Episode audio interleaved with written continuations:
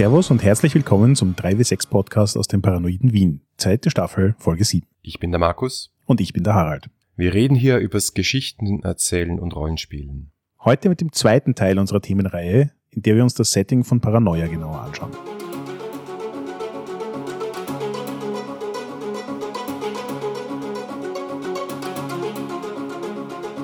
Tatsächlich am 24. März, das ist mein Geburtstag, einen gelben Zettel in meinem Briefkasten gehabt und alle Österreicherinnen und Österreicher wissen, was das bedeutet. Die Post hat mein Paket nicht geliefert. Aber ich konnte es abholen und es war eine erstaunlich kleine und sehr weiße Box. Und zwar, ich lese hier von den, es ist also wirklich rein weiß und nur mit Spotluck der Titel drauf, Paranoia Ultraviolet Edition. Ah, es ist die Ultraviolet Edition. Ich habe eigentlich schon gedacht, warum ist es nicht rot? Aber ja, das macht vollkommen Sinn. Ja, also weiß ist Ultraviolet. Ja, irgendwie schon und irgendwie auch nicht. Egal. Wer weiß, wie die Box aussieht, wenn wir sie unter ultraviolettes Licht halten. Du hast sehr recht, das sollten wir mal ausprobieren. Ich habe mich jedenfalls sehr gefreut. Wir haben länger darauf gewartet, aber jetzt ist es da. Wie bestellt zu unserem Schwerpunkt. Ich, ich kenne andere Kickstarter vom selben Autor, da haben wir noch viel länger gewartet. Ja, reden wir nicht darüber. ja, das neue Paranoia ist, äh, und zwar heißt es nicht irgendwie Fourth, Fifth, was auch immer Edition, sondern es heißt einfach nur Paranoia. Wir reden also über das neue Paranoia, nicht das alte. Das alte ist 1984 passenderweise herausgekommen, und vielleicht werden wir das ein oder andere Mal noch erwähnen, wie das damals war, früher, als Elf noch eine Klasse war. Aber uns geht es jetzt um das Setting in dieser Folge. Richtig. Ähm, ich möchte aber ganz kurz noch darauf eingehen, so wie du gesagt hast, das ist nicht Paranoia, die fünfte Edition, wobei strikt gezählt wäre es die vierte, oder? Ich habe echt nicht recherchiert. Das kann gut sein. Vollkommen egal. Der wichtige Punkt ist, ähm, sie haben ein Reboot gemacht. Reboot, ein relativ ungewöhnlicher Begriff im Rollenspielbereich. Die Idee hier war, glaube ich, wirklich zu sagen, in den vergangenen Editionen sind eine Vielzahl von Sachen passiert. Manches gut, manches nicht so gut. Ähm, wir machen hier einen Clear Cut und wir setzen Paranoia auf vollkommen eigene Beine. Und das hat auf mehreren Ebenen, glaube ich, Auswirkungen, also eigentlich auf ganz vielen Ebenen Auswirkungen gehabt. Ähm, wie wir dann in einer späteren Folge im Interview noch hören werden, haben sie ja offensichtlich auch den kompletten Text neu geschrieben, also nichts von vergangenen Editionen übernommen. Mhm. Das System ist ja fernab von allem, was Paranoia früher mal war. Und damit stellt sich die Frage, ist das Setting noch das gleiche oder hat sich stark verändert? Und da beantworte ich das mit einem klaren Jein, weil es ist eindeutig immer noch Paranoia und es ist eindeutig etwas anderes, weil so viel Spaß Paranoia immer noch gemacht hat zu spielen, es hat sich schon immer nostalgisch angefühlt. Zum Beispiel deswegen, weil die Opposition in diesem Spiel sehr aus vom Kalten Krieg geprägt war, sagen wir es mal so. Ja, stimmt. Das klassische Paranoia hat ja sehr viel mit Kommunisten und dergleichen getan für mich persönlich ist das auch die größte Änderung, dass sie Paranoia in der neuen, in der Rebooted Edition weggeführt haben von den Kommunisten. Sie werden zwar gelegentlich noch erwähnt, aber es ist jetzt der Fokus mehr auf den Terroristen. Und das macht es natürlich auch gleich viel zeitgemäßer vom Feeling her. Ist definitiv greifbarer, ja, das ist wahr. Aber es ist schon interessant, dass sie wirklich in dem Setting Kommunisten relativ leicht einfach durch Terroristen ersetzen konnten und die Rhetorik bleibt dieselbe. Ja und nein. Äh, ich weiß total, was du meinst. Also ich hatte auch das Gefühl, vermutlich hätte es gereicht, einfach ein Copy and Paste zu machen und alle Kommunisten durch Terroristen zu ersetzen. Aber am Ende des Tages hat für mich die Tatsache, dass sie es neu geschrieben haben, auch einen ganz eigenen Humor mit hineingebracht, den die vorherigen Editionen in der Form nicht hatten. Also es ist einfach so ein bisschen eine andere Klinge im, im Führen des Humors, den sie hineingebracht haben, der mit dem Terroristenthema für mich sehr gut zusammengeht, weil es so ein bisschen, es ist ja eigentlich auch schon so postterroristisch. Ja. Es ist so dieses, es ist die Vorstellung einer Welt, in der sich alle schon dran gewöhnt haben, dass Terrorismus ein Tagesthema ist und wo man weiß, was es für dramatische Auswüchse haben kann in Einschränkung der Freiheit und ich weiß nicht was noch alles und das einen nicht auf die Palme und zu Protesten treibt, sondern mehr so zu diesem, ja, so ist die Welt halt. Hm. Und das geht mit Paranoia als Setting extrem gut zusammen, finde ich. Und in Wirklichkeit finde ich sogar besser, als es das früher mit den Kommunisten getan hat. Ja, es tut äh, schon noch ein bisschen weh. Aber all die Leute, die wir jetzt schon fast verloren haben, die nämlich keine Ahnung haben, was Paranoia ist, weil sie spät geboren sind oder vielleicht auch nie zu diesem typischen Dritt-, Viert-, Fünft-, Sechst-System gekommen sind, müssen wir, glaube ich, jetzt wirklich ein paar Schritte zurückgehen und mal sagen, was ist das für ein Setting? Richtig. Lass uns am Anfang anfangen. Stell dir vor, du bist ein Klon, der gerade aus einem Tank steigt. Okay. Ich, ich fühle mich ähm, warm, aber feucht und etwas desorientiert. Dann ist aber schon was schiefgegangen, weil eigentlich sollte die Skill während deinem Kopf ja schon eingeschlagen sein und du solltest automatisch wissen, wie man mit einem Besen umgeht. Du glaubst, es ist etwas schiefgegangen, das ist Verrat. Melde dich sofort in der nächsten Beichtkabine, Freund Bürger. Na gut, also vielleicht sollten wir einfach mal über die Eckpfeiler reden, die das Setting von Paranoia so ausmachen. Der eine Eckpfeiler ist der Ort an sich, der nennt sich Alpha-Komplex. Alpha-Komplex ist so groß oder so klein, wie man das gerade so braucht in der Kampagne, aber es ist klar, es ist ein Innenraum. Er besteht aus diversen Sektoren. Ich habe mir das immer so irgendwie unterirdisch vorgestellt, wie so ein Bunker. Die vorher erwähnten Spätgeborenen können sich das vielleicht so wie Fallout vorstellen. Alpha Complex ist perfekt und absolut fehlerfrei. Denn es wird von einer künstlichen Intelligenz gemanagt, die dafür sorgt, dass alles vollkommen optimal läuft. Das ist die zuvor erwähnte Utopie, in der die Menschheit jetzt lebt. Alles ist perfekt. Selbst Sterben ist nicht mehr das, was es früher mal war. Ja, auch geboren werden ist nicht dasselbe, wie es früher mal war. Diese, diese lästige Sexualität wurde längst durch äh, Freund Computer abgeschafft und eben durchs Klonen ersetzt. Und ähm, der Computer ist der wohlmeinende Diktator dieses Systems, der immer alle im Blick hat, immer alle beobachtet, immer alle kontrolliert, alles bestimmt und selbstverständlich dafür sorgt, dass alles perfekt ist. Nur weil du gerade wohlwollend gemeint hast, das finde ich auch so eines dieser ganz wunderschönen Elemente an Paranoia. Der Computer ist im Großen und Ganzen ganz oft dein Gegner. Das, was er tut, führt offensichtlich und manchmal auch nicht ganz so offensichtlich dazu, dass du in Schwierigkeiten gerätst, daran verreckst oder sonst irgendwie dein Leben spannender wird. Denn die, die Reibungsflächen, mit denen du dich beschäftigst als Troubleshooter, den du spielst in Paranoia, haben halt ganz viel damit zu tun, dass der Computer dich dorthin schickt, diese Reibungsflächen wahrnimmt, bla bla bla. Aber gleichzeitig ist auch ganz klar, dass der Computer, so wie du sagst, ein wohlwollender Diktator ist. Er hat nicht die Absicht, alle auszurotten. Er will nicht jeden umbringen. Ganz im Gegenteil. Es ist ihm wirklich wichtig, dass das hier ein kuscheliger, netter Ort ist, an dem der Rest der Menschheit den Rest seiner Tage verbringen kann, ohne dass ich jetzt irgendwas verraten will. Und diese, diese, diesen der Zwiespalt zwischen, du hast einen Computer, der versucht, freundlich und hilfreich zu sein und gleichzeitig dabei so fundamental versagt, weil er paranoid ist, ist, finde ich, auch für den Spielleiter eine unglaublich schöne Aufgabe im Spielleiten. Ja, der Computer ist ja nichts anderes als das Zerrbild des Spielleiters an sich der hier ist, um uns allen einen netten Abend zu bereiten oder gemeinsam mit den Spielerinnen und Spielern einen netten Abend zu gestalten, aber gleichzeitig auch uns alle in die Scheiße zu reiten und uns umzubringen. Und das ist ja das Schöne daran.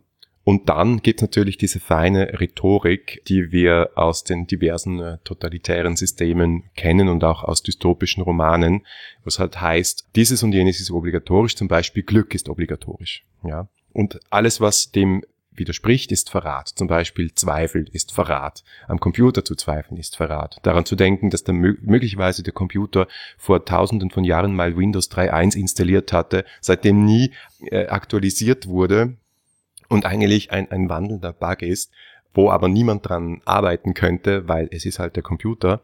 Das zu denken ist natürlich Verrat, Hochverrat. Und auf Verrat steht natürlich die freundliche obligatorische Termination das ist auch etwas, auf das ich, wir später noch eingehen wollen, was ich sehr elegant fand. Es gibt in Paranoia Rebooted jetzt Technologie, die jeder Klon eingepflanzt hat, die es dem Computer erlaubt, alles zu sehen und zu hören, was der Klon so wahrnimmt. Aber der Computer weiß nicht, was du denkst. Und das schafft eben auch so eine interessante Gelegenheit, dass du deine Sinne bewusst einsetzt, um Dinge zu sehen und Zeuge von Dingen zu werden, die so wohl nicht sein sollen, um vielleicht andere Leute abzuschwärzen, um von dir selbst abzulenken. Und deine Gedanken bleiben noch immer dein Eigentum. Hm. Ja, ganz genau. Auch wenn man, wenn man diese Bücher, es sind so einige äh, Hefte in, in dieser Box drin, wenn man die durchliest, Das macht übrigens sehr, sehr viel Spaß. Also ich habe selten so viel Spaß gehabt daran, Regelbücher in Anführungszeichen zu lesen oder überhaupt Rollenspielpublikationen. Es ist wirklich auch lustig geschrieben und unterhaltsam geschrieben und vermittelt dir, was für eine Art von grotesker, äh, grotesken Zerrbild eines Staates da du darstellen sollst. Da, da möchte ich auch ganz kurz noch darauf eingehen. Ähm, es ist, die Box an sich hat so circa ein Instick, also so zwei, drei Zentimeter ähm, es sind drin fünf Bücher, glaube ich. Und die fünf Bücher füllen die Box ziemlich aus. Also es bleibt dann noch so Zentimeter am Platz übrig. Das heißt, es ist eigentlich erstaunlich viel Material. Es ist jetzt kein großes Format wie klassische Rollenspielbücher im quasi A4-Format, sondern es ist ein kleines Format, aber trotzdem. Es liest sich, finde ich, erstaunlich flüssig und schnell und unterhaltsam, so wie du gesagt hast. Also ich war in Wirklichkeit in zwei, drei Stunden durch die komplette Box durch. Ja, das sind doch nur vier Bücher. Aber dafür zwei Kartensets noch dazu und fünf Würfel, die ein bisschen billig sind. Aber okay, lass mal gelten. Und schöne, dickkartonige, laminierte, wiederverwendbare Charakterblätter, die als Formular gestaltet sind und groß drüber steht, dieses Formular ist obligatorisch. Also alles super, super stimmig gemacht und passend und der Guide to Alpha Complex, also sozusagen die Weltbeschreibung, ist auch quasi ein Handout, ein, ein Ingame-Material und beschreibt sozusagen das erste Briefing, das du kriegst als frisch gebackener Klon. Wobei wir jetzt wieder bei den Klonen wären und mal erzählen sollten, was man so spielt. Genau, also wir wissen jetzt schon, es gibt den Alpha-Komplex, das ist was Bunkerartiges, in dem der Rest der Menschheit lebt. Es wird regiert von einem wohlwollenden, aber relativ inkompetenten Computer. Und die Charaktere sind alle Klone. So wie du schon gesagt hast, die klassische Sexualität findet, der Computer ist eine Frau, weil wozu Klon der Leute, wenn Leute dann wieder Leute machen. Darum, jeder ist ein Klon und hat von sich selbst ein paar weitere Exemplare. Ja, das Sixpack. Also du kommst auf die Welt und hast noch fünf Backups von dir irgendwo gelagert. Wo sie gelagert werden, ist natürlich Restricted Information, wie sagt man das auf Deutsch? Geheim. Ja. Unterliegt der Geheimhaltung. Unterliegt absoluter Geheimhaltung, beziehungsweise ist nicht freigegeben für meine Sicherheitsstufe. Und dann hat man das große Glück, sich verpflichtend freiwillig zu melden für das Troubleshooter-Programm. Troubleshooter sind die Charaktere in diesem Spiel, rein spieltechnisch gesehen. Und in dieser Welt sind Troubleshooter Leute, die Ärger suchen und auf ihn schießen, auf diesen Ärger. Ja, also ich finde, du hast das jetzt nicht sehr der Propaganda entsprechend formuliert. Troubleshooter sind natürlich viel wichtiger als das. Also es gibt schon schweres Militär und es gibt auch Polizei, die Investigationsarbeit macht und so weiter. Aber Troubleshooter sind diese glorreichen Helden, die die schnelle Einsatztruppe darstellen. So eine Mischung aus Feuerwehr und Special Forces, die immer dorthin geschickt werden, wo der Reaktor gerade leckt oder sonst irgendein Mutant ähm, auszuckt um möglichst schnell und möglichst effektiv mit dem Problem umzugehen. Das heißt natürlich nicht das Problem zu erschießen, auch wenn es meistens darauf hinausläuft. Aber sie haben immer was zu tun rund um die Uhr. Mhm. Das Problem dabei ist auch, dass oft die Probleme auch nicht als Probleme anerkannt werden. Beziehungsweise zu glauben, dass es ein Problem ist oder dass irgendwer einen Fehler gemacht hat, ist natürlich Verrat. Aber man sieht so ein bisschen die Situation der Troubleshooter. Sie sind in einer unmöglichen Situation. Richtig, ich finde, das ist ja auch so eins der eleganten Setups von Paranoia, dass sie jetzt sozusagen nicht nur eine klare Vorgabe liefern, quasi welche Organisation gehören die Charaktere an, was haben sie so als Tagesaufgabe. Es ist so ein bisschen die Abenteurergilde, die einen gemeinsamen Nenner schafft, ähm, warum diese Gruppe an Leuten jetzt irgendwelche schrägen Sachen erlebt. In dem Fall mit wirklich viel sozusagen Background und Struktur, was für schräge Dinge das sein könnten. Und eben auch, glaube ich, eingebaut in das Ganze Widersprüche, die dazu führen, dass es garantiert nicht einfach nur ein smoother Ride wird, wo du hingehst, ein Problem beseitigst und gut ist. Ganz genau. Wir haben ja schon gesehen, im Alpha-Komplex ist ziemlich viel verboten. Auch ganz viele Gedanken, ganz viele Äußerungen äh, sind verboten, weil wir müssen ja alle diese Illusion leben, dass hier alles perfekt ist. Und das ist Quell vieler humoristischer Situationen, aber auch Quell von ganz, ganz viel Ärger, der dem Troubleshootern begegnen kann. Und eines dieser Elemente ist ein ganz einfaches Element, das sind nämlich diese Sicherheitsstufen und die Sicherheitsfreigaben. Der ganze Alpha-Komplex ist nämlich so color-coded, nach einem Farbschema. Alles, jedes und jeder ist nach einem Farbschema angemalt und angezogen. Ich, ich nenne das Farbschema den Regenbogen der Freude. Sehr gut, Freund Bürger. Der Computer ist stolz auf dich. Also es ist so, du kommst auf die Welt und kriegst dann als Troubleshooter eine rote Freigabe. Also vorher bist du noch was anderes. Ich wollte gerade sagen, also wir sollten schon am Anfang anfangen, wenn du auf die Welt kommst, bist du mal Infrarot. Das ist das Niedrigste des Niedrigen. Das sind die durchschnittlichen Bürger, die die durchschnittlichen Aufgaben erfüllen, die notwendig sind, damit der Alpha-Komplex so eine Utopie ist. Ähm, und das sind Leute, die ganz schwer unter Drogen gesetzt werden, damit sie nicht depressiv werden an den Jobs, die sie so zu erfüllen haben. Wie das Handbuch für den Alpha-Komplex auch so schön beschreibt, der erste Skill, den du lernst, ist einen Besen zu schwingen. Du darfst auch diese Pillen nicht Drogen nennen. Richtig, es sind die ähm, Happiness Enhancement Stimulation ja, irgendwas. Genau. Gibt immer tolle Namen für alles hier drin, ja. Aber jedenfalls der wichtige Punkt ist, man spielt bereits jemanden, der über diese erste Sicherheitsstufe hinausgekommen ist, so wie du gesagt hast, der Infrarot bereits hinter sich gelassen hat, jetzt auf die Sicherheitsstufe Rot aufgestiegen ist und sich dann eben für die Troubleshooter gemeldet hat. Aber es hört ja dort nicht auf. Es gibt ja insgesamt neun Sicherheitsstufen. Deswegen auch vorhin die Anmerkung mit dem Regenbogen, die dem Farben des Regenbogens folgen. Wir haben also dann nachher Orange, Gelb, Grün, ähm, bis wir dann hinaufkommen zu Violett und die letzte ist Ultraviolett. Und die Einhaltung dieser Sicherheitsstufen ist obligatorisch. Und das geht so weit, dass du mehr oder weniger etwas nicht in die Hand nehmen kannst, äh, wenn es die falsche Farbe hat, dass du einen Korridor nicht entlang gehen darfst, wenn er die falsche Farbe hat, das heißt eine Farbe, die über deiner Sicherheitsstufe liegt. Und so können aus ganz einfachen Wegen, geh dahin, wirklich harte Herausforderungen für die Troubleshooter werden. Ich, finde, es ist ja auch wunderschön, ähm, so ein bisschen anders, als du es gerade formuliert hast, dass es nicht so, dass es unmöglich ist, mit Dingen über der eigenen Sicherheitsstufe zu interagieren. Aber es wird instant als Verrat wahrgenommen und nachdem der Computer ja alles sieht und hört, was du tust, heißt das, wenn neben dir irgendetwas in die Luft fliegt und dir ein Gegenstand in die Hand fällt, der lila ist, ist das bereits ein Grund, warum deine anderen Troubleshooter dich erschießen dürfen. Das ist nämlich eine Änderung auch zum, zur vorherigen Welt äh, von Paranoia, dass du dein Verratslevel in formschönen Sternen überhalb deines Kopfes angezeigt kriegst. Du hast ja dieses äh, Cortec eingebaut, äh, Cerebral Cortex System eingebaut in deinem Hirn. Und es ist nicht nur so, dass der Computer alles, was du siehst, sehen kann. Du bist also, du bist gleichzeitig auch so eine Überwachungsdrohne des Computers, sondern es ist auch so, dass du so Augmented Reality Funktionen eingebaut hast in deinen Augen. Und eine davon ist, dass du 0 bis 5 Sterne überhalb jedes Kopfes, den du siehst, angezeigt kriegst. Und das sind Verratssterne. Und wenn du auf 5 Verratssternen bist, dann äh, soll und darf und muss dich jeder töten. Auch da können wir noch eine kleine Verfeinerung hineinbringen. Das ist mir letztens beim zweiten Mal durchlesen erst aufgefallen. Infrarote Staatsbürger sehen diese Information nicht. Erst Bürger ab der Clearance rot oder höher sehen diese Information. Wobei, wenn jemand fünf Verratssterne ansammelt, dann wird das auch für infrarote Bürger sichtbar. Das heißt, ich stelle mir das so vor, dass du durch dein tägliches Leben gehst und plötzlich steht neben dir jemand in der U-Bahn und es poppen fünf Sterne über ihm auf. Und das Erste, was du dir denkst, oh oh, das ist ein Terrorist und Verräter am System. Was mache ich jetzt bloß? Und weil du dich zehn Sekunden gefragt hast, was du machst, hast du bereits deinen ersten Verräterstern bekommen. Ja, genau. Und das eskaliert ziemlich schnell hoch.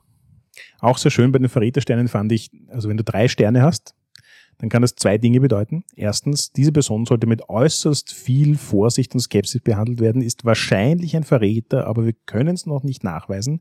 Wir wollen ihn eigentlich für Befragungen ins Headquarter bringen. Es kann aber auch bedeuten, dass du eine total wichtige Person für den Computer bist, die irgendwas Wichtiges zu tun hat und gerade gesucht wird. Ja, es ist alles so ein bisschen fließend da, auch in der, im Ethos des ganzen Systems. Das ist schon so vor allem eben dieser Widerspruch, also egal was es ist, alles hat immer zwei Seiten, wie es ausgelegt werden kann. Hast du die Security Clearance oder hast du sie nicht? Hast du jetzt gerade irgendwas dagegen getan oder dafür getan? Hast du es zum richtigen Zeitpunkt gemacht oder zum falschen Zeitpunkt? Alles in diesem Setting, und das finde ich eben so spannend, dass es nicht nur auf Regelebene, sondern wirklich auch auf Setting-Ebene schön verankert und ineinandergreifend äh, eingebaut ist. Alles in diesem Setting hat immer das Potenzial, dass du es in die eine oder die andere Richtung interpretieren kannst. Das heißt, der Computer hat immer die Möglichkeit, dir anzuhängen, dass du ein Verräter bist und du hast immer die Möglichkeit, dich rauszureden, dass du kein Verräter bist. Die Frage ist nur, wie lange du das schaffst, bis irgendjemand es nicht mehr aushält und anfängt, auf irgendwas zu schießen.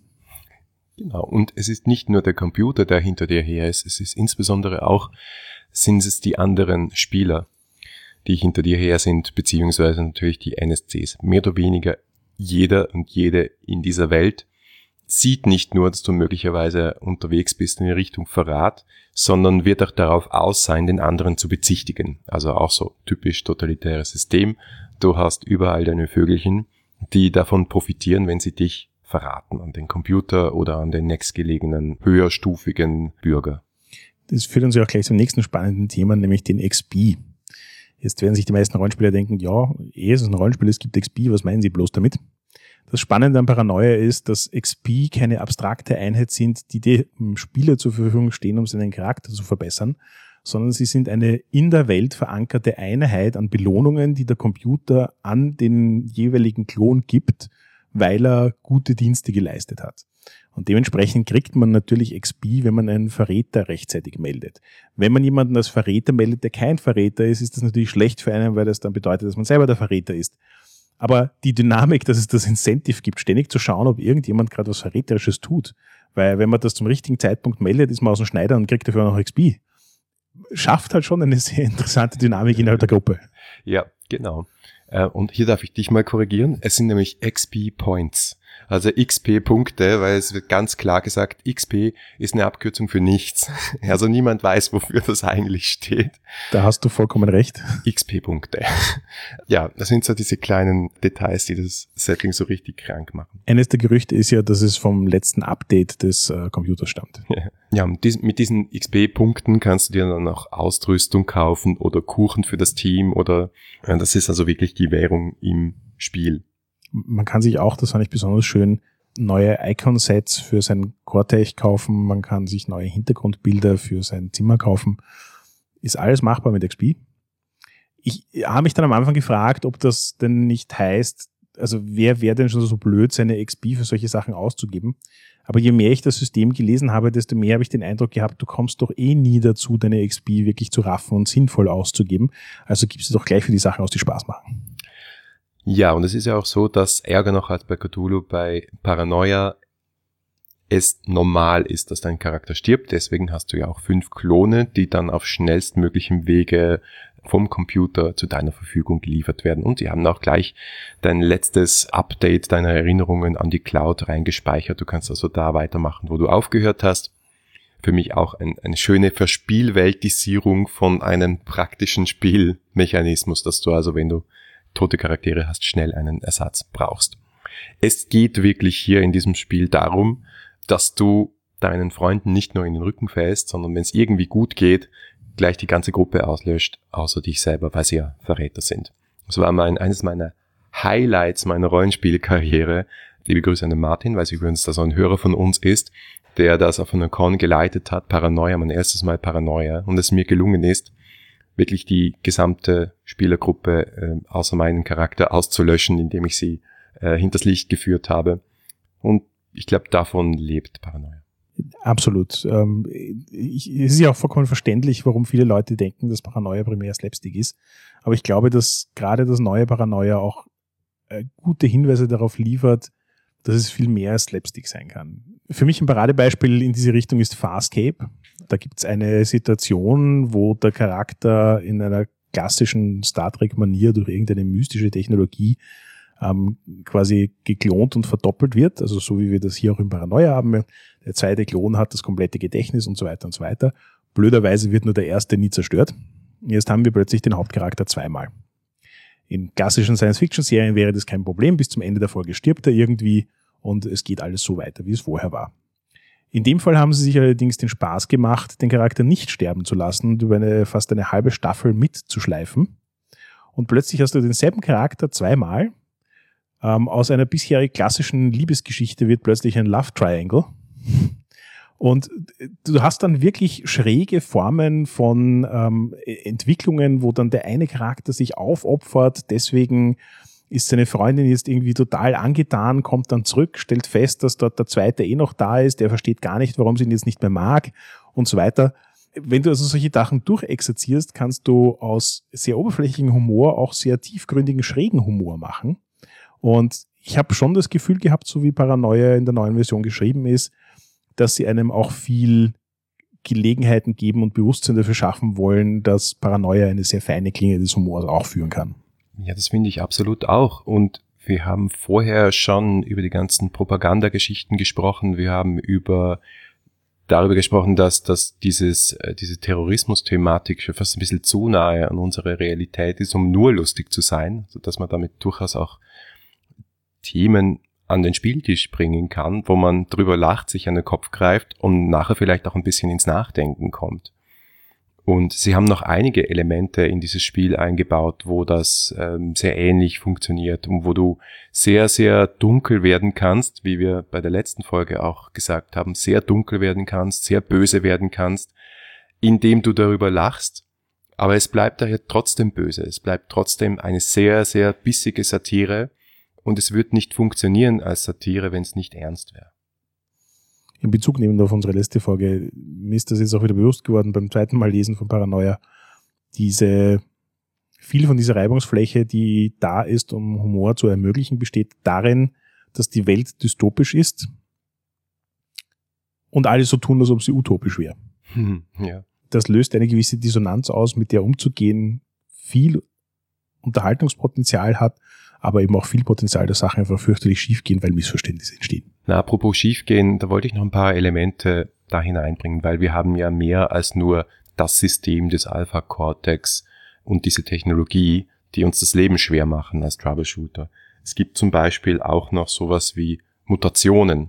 Also es kann sein, dass durch einen Fehler, natürlich geschehen keine Fehler, das zu denken wäre Verrat, dass durch einen Fehler du geklont wirst, aber eine Mutation hast. Das heißt eine Superpower in Wirklichkeit. Du kannst unsichtbar sein, du kannst dich magnetisch machen, was es auch immer ist und manchmal auch total lächerliche Powers.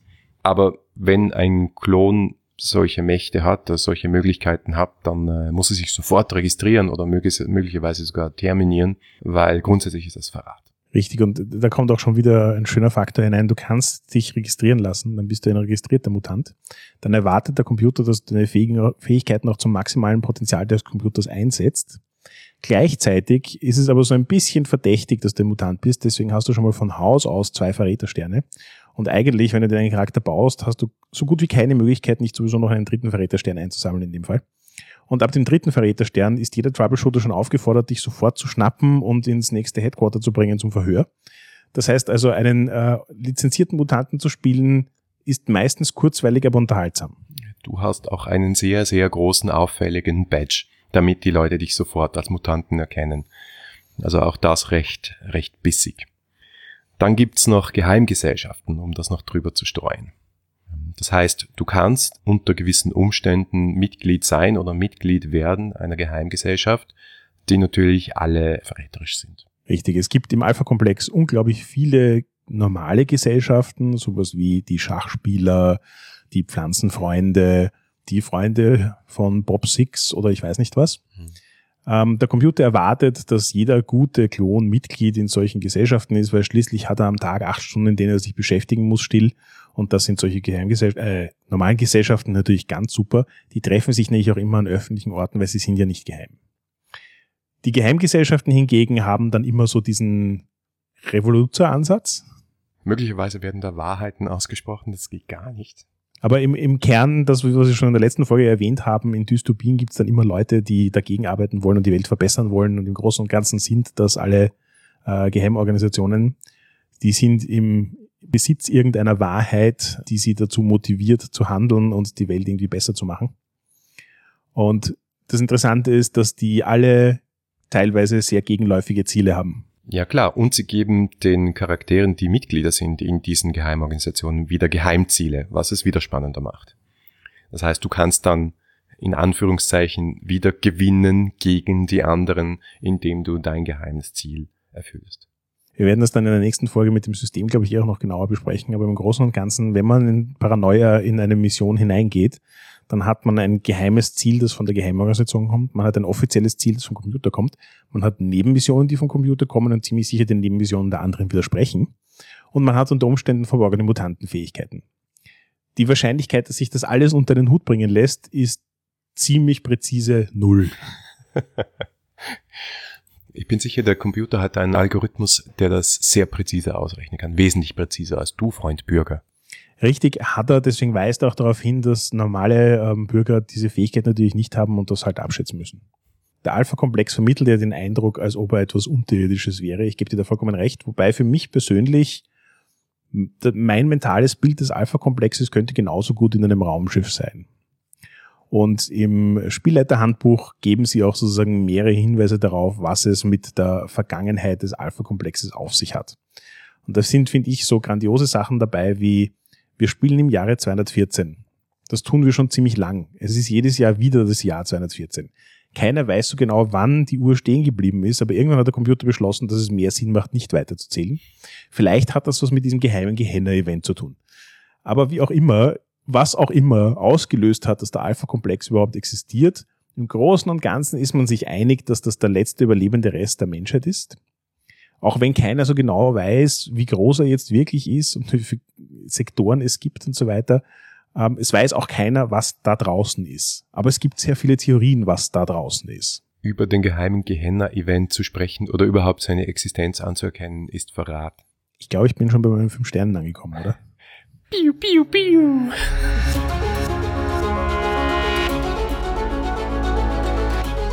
Danke fürs Zuhören. Das war der zweite Teil unserer Miniserie zu Paranoia. Feedback lesen wir gerne auf Facebook, Twitter oder im Web unter 3w6-podcast.com. Wenn euch diese Folge gefallen hat, dann empfehlt doch den Podcast einer Person weiter, die daran auch Spaß haben könnte. Oder ihr schenkt uns ganz viele Verrätersterne auf iTunes. Danke fürs Zuhören und bis zum nächsten Mal.